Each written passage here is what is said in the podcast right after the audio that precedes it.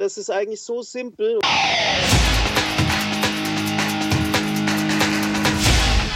Delamar, Musify Your Life.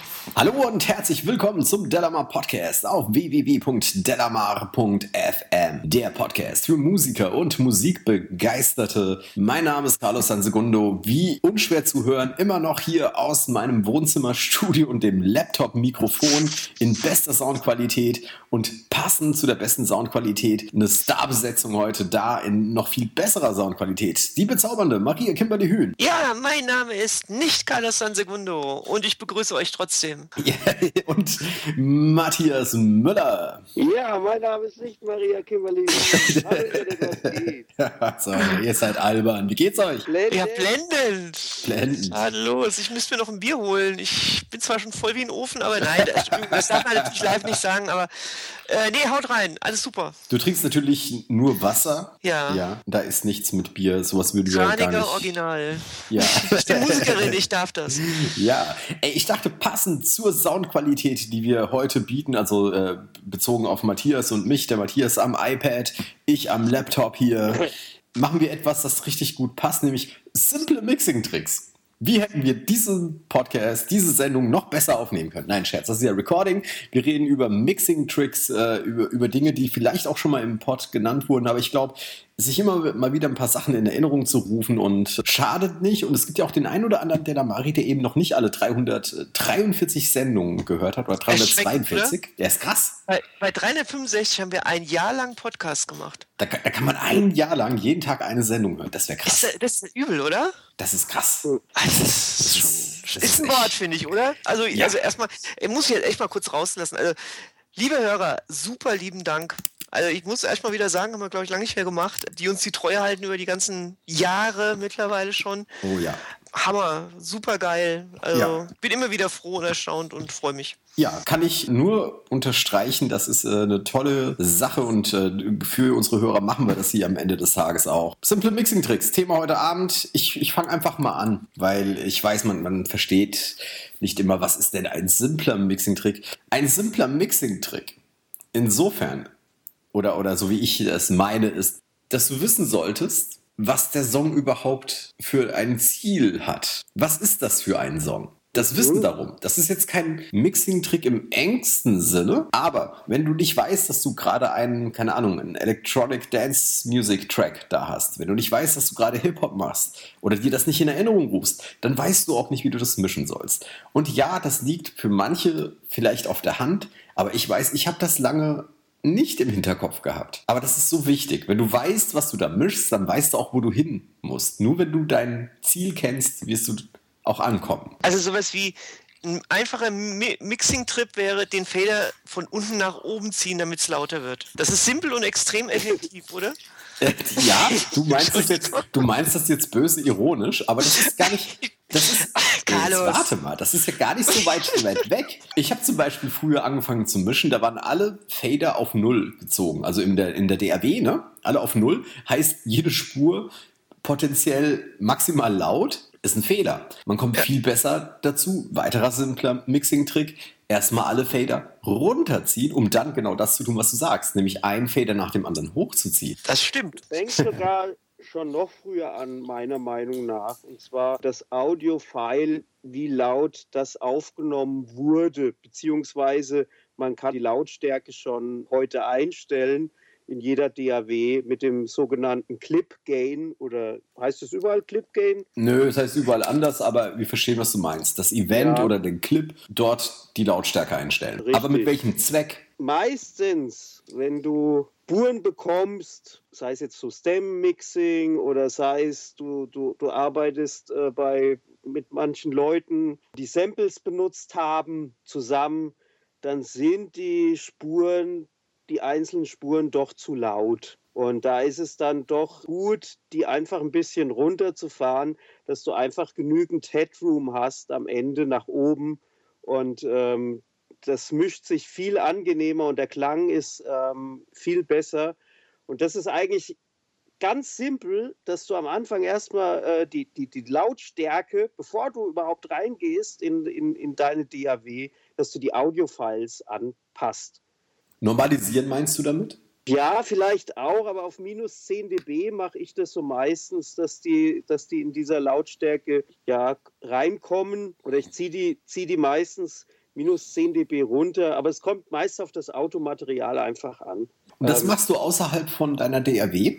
Nein, in der DAW, aber in den Clips selber. Also nicht an den Federn, mhm. sondern in den Clips selber, bevor mhm. das in die, in die, auf den Spurkanal äh, raufgeht. Okay. Also da, da hätte ich äh, sowas ähnliches noch als, als simple Geschichte, die einem sehr weiterhilft. Früher, wenn ich äh, Schlagzeug, also ich, ich habe früher angefangen, immer mit dem Schlagzeug zu mischen. Und da habe ich als erstes die Kickdrum hochgezogen und zwar so weit, bis sie kurz vor den 0 dB war an Lautstärke. Ja, ui. Ja, und dann habe ich dann die Snare Drum dazu und das ist nicht sehr sinnvoll, weil du dann relativ schnell die Busse zu laut anfährst, was potenziell deine DAW zwar mit umgehen kann, aber die Plugins, die du drauf hast, eventuell nicht. Genau. Deswegen ähm, nicht die Fader auf 0 ziehen, sondern meinetwegen auf 10, minus 10. Also das, das wollte ich da, wollte ich später darauf kommen, dass die Plugins meistens nicht die oder, oder ihren Sound besser entfalten können, wenn, wenn das Automaterial leiser reinkommt in die Plugins und dann in dem Plugin ähm, die, die, die Lautstärke angefahren wird oder so. Das geht meistens besser. Nicht bei allen wahrscheinlich, aber ich habe da so meine Erfahrung gemacht. Das, das kommt dann ganz gut. Mhm. Okay, also dies, diesen Teil, den du jetzt ansprichst, interessant ist eigentlich nur, dass du dafür sorgst, dass deine Plugins nicht übersteuerst. Ja, wenn ich jetzt zum Beispiel, keine Ahnung, ich nehme ich nehm die Kickdrum, ziehe sie auf 0 dB, mache noch einen Kompressor drauf, plötzlich ist sie schon bei plus 3 dB, deine DAW kann mit umgehen, aber du hast auf dem Drumbus meinetwegen einen weiteren Kompressor drauf sitzen oder irgendeinen Equalizer und dieses Equalizer-Plugin muss nicht zwingend damit umgehen können, dass es übersteuert wird. Äh, erstens das und, und, und zweitens, wie gesagt, ich weiß halt auch nicht, inwiefern dann halt irgendwann auch der, der, der tatsächliche Sound verfälscht wird. Also jetzt, klar, Eingangsgain und Ausgangsgain, aber es ist halt, ist ja nicht nur Gain, es ist ja auch wirklich, also auch, dass wirklich äh, diese Volumenregler da teilweise auch echt den Sound nochmal verändern, finde ich, von den Plugins. Ja, je nach Plugin kann das einen richtigen ja. Unterschied machen, weil du kannst ja nicht beliebig viele Daten, also wenn du bei 32-Bit also, arbeitest oder wie auch immer und das Plugin kann damit vielleicht nicht umgehen, ja. kann es sein, dass du da Artefakte reinbekommst. Ja. Also äh, ganz, ganz blöd ein Beispiel gebracht, also wahrscheinlich weiß das jeder außer mir, äh, trotzdem ist es ein einfacher Trick. Hall-Effekte zum Beispiel, ähm, dass du die auf, einen eigenen, auf eine eigene Spur legst. Also quasi, dass du eine Gesangsspur hast, die trocken bleibt und eine zweite Spur, wo eben nur der, das verhallte Signal drauf ist. Also eine Effektspur sozusagen. Mhm. Das, das, früher habe ich das immer falsch gemacht. Früher habe ich einfach das Hall-Effekt, äh, den Hall-Effekt direkt drauf auf die Spur gelegt.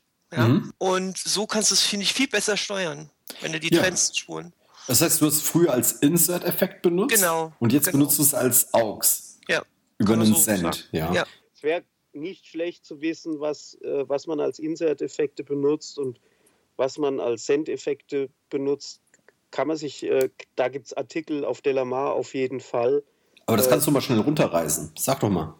Ähm, ja, Modulationseffekte, also alles, was Reverb, Delay, Chorus und, und, und Phaser, alles sowas äh, sind, sind äh, Send-Effekte und Kompressoren, Verzerrer, wohl Verzerrer kann man auch so und so äh, sehen und EQs, das sind Insert-Effekte die man also in den Insert-Kanal äh, gut packen kann. Mittlerweile ist es auch sehr weit verbreitet, dieses Parallele, also auf parallelen Spuren, nicht nur Parallelkompression, sondern äh, mittlerweile immer mehr verbreitet Parallel-EQing. Ich finde das ganz lustig, weil äh, immer mehr Hersteller äh, machen dann Special-Plugins und verkaufen das für 149 Dollar, sagen, boah, der EQ ist so geil und äh, im, im Prinzip ist es einfach ein paralleler EQ, der zu dem EQ noch das Originalsignal einfach noch dazu mischt. Und wenn man das weiß, kann man das eigentlich ganz simpel selber in seiner DAW herstellen. Also simpler, simpler Trick, wie ich es gerade gesagt habe, parallel Mixing, also Effekte einfach mal parallel zur Hauptspur dazufahren. Heißt im Klartext, du duplizierst die Spur genau. und machst den Effekt da drauf und mischst diese leise hinzu. Ja. Genau. Ja, nur, also weil vielleicht nicht jeder weiß, was parallel bedeutet. Genau, parallel zur, zum Originalsignal. Und dann kann man gucken, wie laut, äh, wie laut man das dazu mischt. ist auf jeden Fall, kommt immer mehr im Mode, auch diese Insert-Effekte ebenso hinzuzumischen. Mhm habe ich so das Gefühl, also wenn man so Slate Digital sieht oder Kush Audio oder so, die da sich, oder Claraphonics, also so, so Plugins, die irgendwie schon sehr geil klingen, aber im, im Grunde genommen machen die, machen die dann eine Parallel-EQ in, in speziellen Werten. Und wenn man mal verstanden hat, also die, man sieht ja nicht, was die machen, aber wenn man weiß so ungefähr, was die machen, dann kann man auch mal versuchen, sich sowas selber zu bauen. Und äh, das macht eigentlich auch Spaß und man ist dann auch noch ein bisschen freier am Ende des Tages. Mhm. Pass auf, was, auch was Elementares, was total einfach ist, was einem aber unheimlich das Leben erleichtert. Die DAWs heutzutage haben alle einen Mixer, der sich einfärben lässt. Entweder die ganze, den ganzen Kanalzug oder nur unten irgendwie, wie auch immer. Man kann die Dinge einfärben. Und es äh, bietet sich an, zum Beispiel alle Schlagzeugspuren in einer Farbe zu haben, alle Bassspuren in einer anderen Farbe, alle Gitarrenspuren in einer weiteren Farbe und so weiter.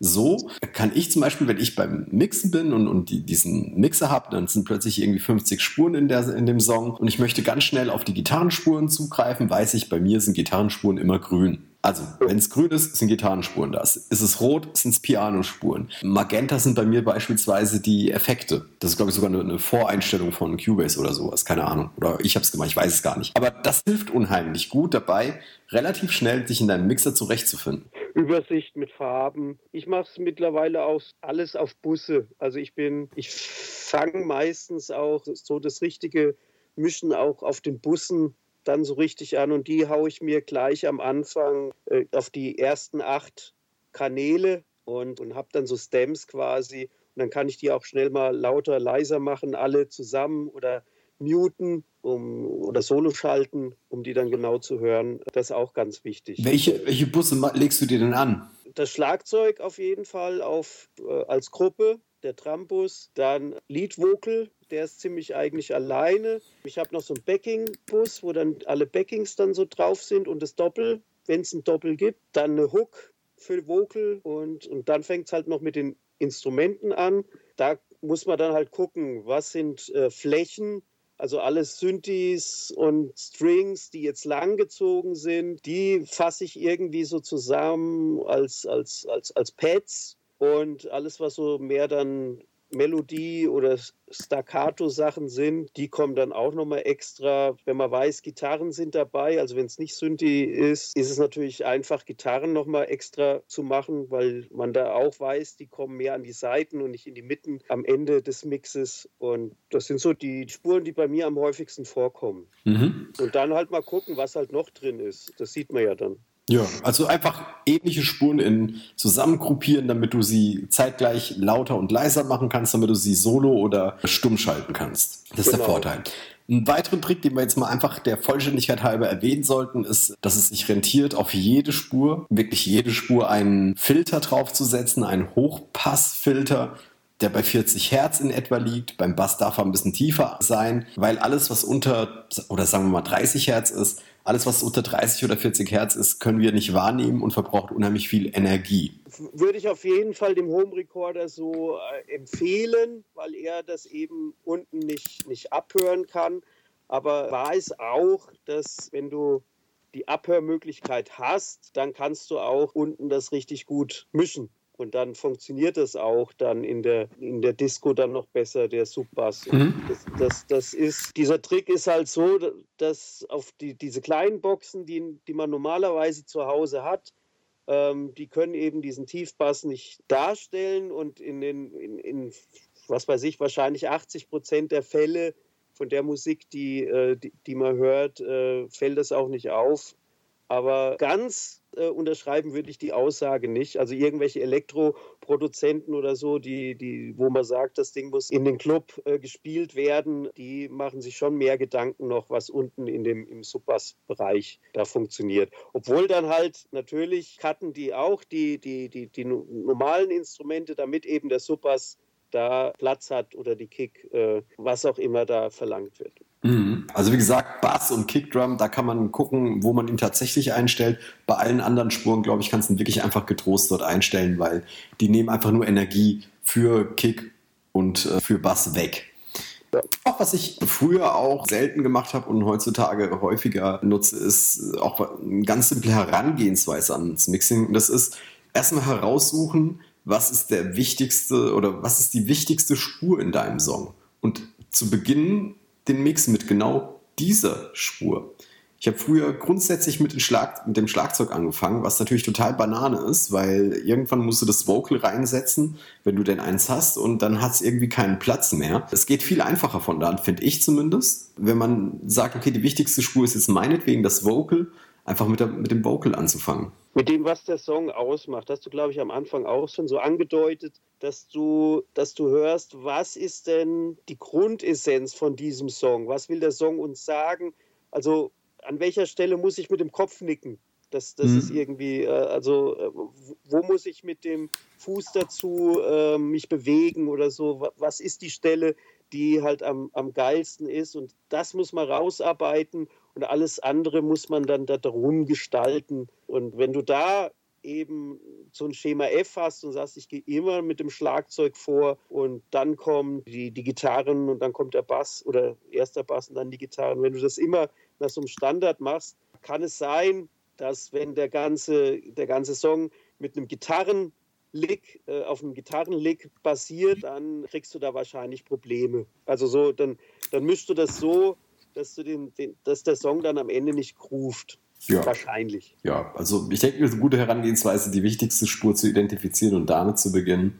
Was auch wieder damit zusammenhängt, äh, einfach von vornherein herauszufinden, wo der Song überhaupt hingehen soll. Richtig. Ja, ich habe noch was ganz mhm. anderes, das habe ich erst sehr spät entdeckt für mich und das ist eigentlich so simpel und das hatte ich schon an der, an der SAE, äh, ist mir das gesagt worden und habe ich, hab ich das jahrelang verdrängt und irgendwann habe ich gesagt, boah, das ist ja eigentlich das Wichtigste beim Reverb einstellen und äh, glaube, das haben wir auch in unserer Dreierreihe vom Reverb ähm, auch nicht gesagt. Und zwar ist es ganz simpel, um den Reverb schön klingen zu lassen oder sehr einfach gut klingen zu lassen, ist ein EQ vor dem Reverb zu stellen. Und ähm, da. Was macht der EQ? Ja, der beschneidet unten ähm, bis 400, 600 Hertz, cuttet er alles unten weg, aber auch die Höhen cuttet er auch weg. Also so bis 10 Kilohertz kann man da einen Cut machen und äh, nur quasi so, so ein Mittelband, also von, von oberen Mitten bis, bis unteren Höhen, das eigentlich in den Reverb gehen lassen. Und ähm, das klingt meistens schon schweinegeil dann einfach, der Reverb. Und dann kann man viel, viel besser den Reverb äh, im Mix integrieren als, als ohne, als, als mit dem ganzen Signal, was man da reinstellt. Ich habe es immer jahrelang versucht, ähm, andersrum zu machen, den EQ eben hinter den Reverb zu stellen und das dann zu, zu cutten und ähm, war eigentlich immer nie so richtig zufrieden. Und ich habe das getauscht und ähm, seitdem bin ich ganz froh. Und das will ich auch einfach an die Delamaris mal weitergeben. Probiert es mal aus. Ist auch, glaube ich, ein Abbey Road-Trick, mhm. ähm, die das wohl erfunden haben oder ich habe es als Abbey Road Trick in einem Tutorial gesehen, ähm, der das dann so äh, erzählt hat. Was mir auch noch ganz wichtig ist, nicht nur Höhen und, und Tiefen äh, beschneiden, sondern auch bei 2 Kilohertz ähm, eine Dämpfung machen, so irgendwie 4 dB mal so darunter, weil da ist die Sprachverständlichkeit von den Vocals und dann hört man die, die, die Sprache sehr deutlich und trotzdem fügt sich dann der Hall wunderbar in die Stimme ein. Und äh, ja, also perfekt. So kannst du fast jedes, jeden Hall-Algorithmus dann benutzen in deiner DAW, auch die Standard-Halls, die irgendwie von deiner DAW mitgeliefert sind, wenn du da so agierst. Ich habe mich da durchgehört und war sehr zufrieden auf jeden Fall. Mhm, okay, also den Equalizer vorschalten, so dass das Signal, das in das Hallgerät geht, schon beschnitten ist. Richtig. richtig. Mhm. Ist auf jeden Fall äh, eine coole Idee. Dass ich jetzt ähm, so noch nicht getestet habe, aber dass ich einen total interessanten Ansatz fand für das äh, Mixing. Und zwar vor einer Weile in, in, in irgendeinem Artikel gelesen, äh, in, Amerika irgendwo, ich weiß gar nicht, welche der Seiten das war. Ähm, und zwar, die arbeiten mit einer Herangehensweise, dass sie Gruppen machen und am Ende nur mit drei Gruppen mischen. Ja, und zwar eine für, den, für die Rhythmusgruppe. Das heißt, dort ist das Schlagzeug mit dem Bass drin, potenziell noch Perkussion, vielleicht auch noch eine Rhythmusgitarre oder sowas. Ja, das ist die eine Gruppe. Das andere ist für die Vocals. Und ja. die dritte Gruppe ist für den Rest. So Pads oder, oder, oder, oder Streicher, solche Geschichten. Ja. Oder eine Leadgitarre. Und dann arbeiten sie mit diesen drei Gruppen, um die auszubalancieren. Klingt nach einem Plan. Ähnlich mache ich es ja auch. Vielleicht habe ich noch eine oder andere Gruppe dann mehr drin. Vielleicht kann man die sogar noch dann vereinfachen. Ja, also ich finde Busse, mit Bussen arbeiten, also mit Gruppenspuren arbeiten, äh, vereinfacht das Ganze ähm, sehr. Also mhm. unbedingt, unbedingt machen. Habe ich Ganz am Anfang, vor 20 Jahren, als ich angefangen habe, habe ich das nicht gemacht. Ich habe äh, EQs auf jede einzelne Spur, auf jede einzelne Backing-Spur und auf jedes einzelne Ding. Und, äh, und manchmal ist es auch gut oder notwendig, aber, also nicht auf jede, aber manche Spuren muss man auch EQen davor, aber oftmals braucht man eigentlich nur an den Gruppenspuren richtig Hand anzulegen und dann läuft es. Eher dann eher die Spuren an sich, das Automaterial richtig editieren, dass es aufeinander abgestimmt ist, dass es gleichzeitig ähm, kommt, dass die Hauptspur zuerst kommt und dann die Backings, also so zeitlich versetzt, nie, dass das Backing vor der Hauptspur kommt, weil das klingt immer komisch. Lieber da editieren, ähm, an, anstatt eine Automation irgendwie so reinzufahren oder ja, irgendwie da leiser zu machen oder so. Nee, äh, Gruppenspuren genügt in, in, in, in, in den meisten Fällen äh, genügt es. Eine Sache, die mich früher in Bedrängnis gebracht hat, war, als äh, irgendwann haben ja die ganzen DRW-Programme angefangen, äh, so Sachen wie Automationen reinzubringen. Ne? Und dann kannst du plötzlich ein Delay an- oder ausmachen oder lauter, leiser machen und so. Und ähm, das kann einen ziemlich stark in Bedrängnis bringen, wenn man mischt am Anfang, wo ich dann irgendwann auf die Idee gekommen bin, von der Herangehensweise wieder, erstmal dafür zu sorgen, dass der Grundmix stimmt, ohne Automation. So, eine statische Geschichte, ohne dass du die Fader bewegst, ohne dass du was an- oder ausschaltest. Einfach einen Mix machen, der ohne dass du, dass sich irgendwas äh, äh automatisiert bewegt, einfach funktioniert. Und dann, wenn das einmal steht und dann, man damit zufrieden ist, erst dann hingehen und anfangen zum Beispiel eben an der einen Stelle noch ein Delay hinzuzufügen, bei der letzten Silbe einer Strophe, erst dann irgendwie den Hall lauter an der einen Stelle machen oder im Chorus mehr Hall, in der Strophe weniger Hall und all diese Dinge, die man machen kann. Ja, ja, ganz wichtig, dass also der Mix fängt an. Also ich, ich erinnere, ich glaube, das habe ich auch schon mal gesagt an der Stelle. Ich glaube, mein Lehrer damals an der SAE hat gesagt, eigentlich sollte man in den ersten drei Jahren nur Lautstärke und Penning machen. Man sollte den man sollte den äh, Leuten verbieten, irgendwelche anderen Effekte einzusetzen. Vielleicht hat er es sogar gar nicht spaßhaft gesagt, sondern hat es ganz ernst gemeint. Es, es stimmt auf jeden Fall. Wenn du manche Sachen siehst, die dann boah, jetzt fangen sie hier mit Kompressoren an oder machen schon was mit EQ und dabei stimmen die Lautstärken einfach noch gar nicht, mhm. dann ja, dann macht man sich, kann man sich Probleme irgendwie äh, in seinen Mix holen oder dann, dann dauert es länger ähm, und äh, ja, man hat da die, die, die die Basis halt noch nicht so richtig da angefangen. Also Lautstärke, Lautstärke und Panning ist erstmal, ähm, das richtig zu beherrschen, ist das A und O. Und das dauert erstmal lange. Ja. Dann kann man sich irgendwann Gedanken machen, ah, jetzt mache ich hier mal Kompressoren rein, ähm, weil das Signal dann zu weit springt von der Position halt her. Wenn man das dann erst ja, sich Gedanken macht oder wenn man dann hört, was ist eigentlich, was passiert eigentlich in meinem Mix, dann erschließt sich eigentlich jedes Plugin, was man benutzt, irgendwann. Das ist, äh, ja, das, das braucht halt, ja, das Mixing ist halt nicht einfach. Ähm, das braucht halt immer seine Zeit, äh, bis man so sich je, mit jedem Effektgerät sich da angefreundet hat. Aber am Ende muss man halt immer entscheiden, was will man eigentlich mit dem, was will man da eigentlich machen, was braucht der Song, und, äh, und dementsprechend dann die, die, die Effekte einsetzen.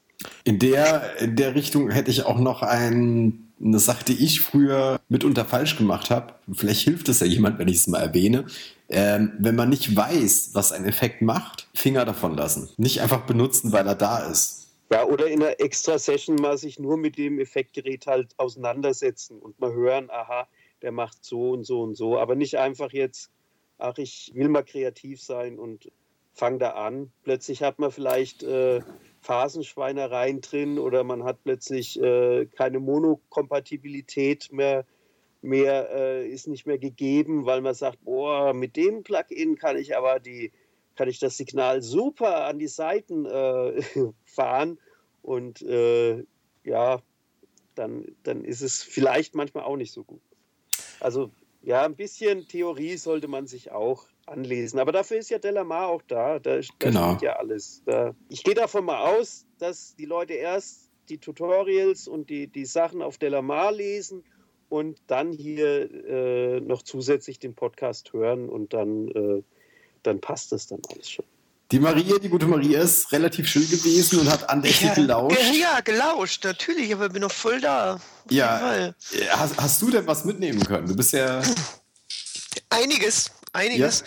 Aber ich fand halt echt, echt äh, gerade für mich den Anfang sehr spannend, wo äh, Matze mit dem Ansteuern von den Effekten äh, gesprochen hat bezüglich jetzt äh, Kickdrum und wie weit gehst du rein, wann klingt der Effekt dadurch besser, wenn du nicht mit so viel Pegel reingehst. Mhm. Das ist was, was ich echt auf jeden Fall jetzt mal probieren werde beim nächsten Mal, wie sich das ändert. Dann lass uns mal, dann lass uns mal hören, weil du bist ja in der Luxussituation, äh, du gibst ja alles zum Mischen raus, ne? Luxussituation. Nee, Mixdown von meiner Band, aber ich mache natürlich auch sehr viel selbst, ja. Hm. Ich habe ja hier ein Drumkit, also mit einer Drumkabine. Klar. Na gut, würde ich sagen, an der Stelle äh, verabschieden wir uns auch schon von den Hörern. Ich habe einen noch einen wirklich letzten äh, Tipp. Ich, ich, ich werde einfach mal los, ohne noch viel drum herum zu erzählen. Wenn die Mixdowns nicht so klingen, wie man sich wünscht, den Schuldigen nicht in, in den äh, Werkzeugen, in den Plugins, in dem Audio-Interface oder den Boxen oder sowas suchen, sondern einfach mal gucken, dass man einfach noch ein bisschen mehr Erfahrung darin bekommt. Weil häufig ist es äh, das eigene Ohr, die Erfahrung, die daran äh, schuld ist, wenn etwas noch nicht perfekt klingt, weniger als äh, das Equipment an sich. In dem Sinne würde mich interessieren, welcher Mixing-Tipp hat dir, lieber Delamari, am besten zugesagt oder welchen testest du als nächstes aus? Welchen hättest du hier noch mit in die Sendung genommen, den wir vergessen haben? Schreibe uns in die Kommentare und wir hören uns kommenden Dienstag um 18 Uhr wieder. Das waren die bezaubernde Maria Kimberly Hühn. Eine sehr gesegnete Nachtruhe in die Runde. Der verhexte Matthias Müller. Internet und ich grüße heute Abend die Jungs und Mädels von Rocket Beans. Ja, sehr gut. Die grüße ich auch. Okay. Die Raketenböhnchen. Aus Darmstadt grüßt meine Wenigkeit Carlos San Segundo. Das war der Dilemma Podcast. Wir hören uns wieder kommende Woche am Dienstag. Bis Alles dahin. Klar. Tschüss.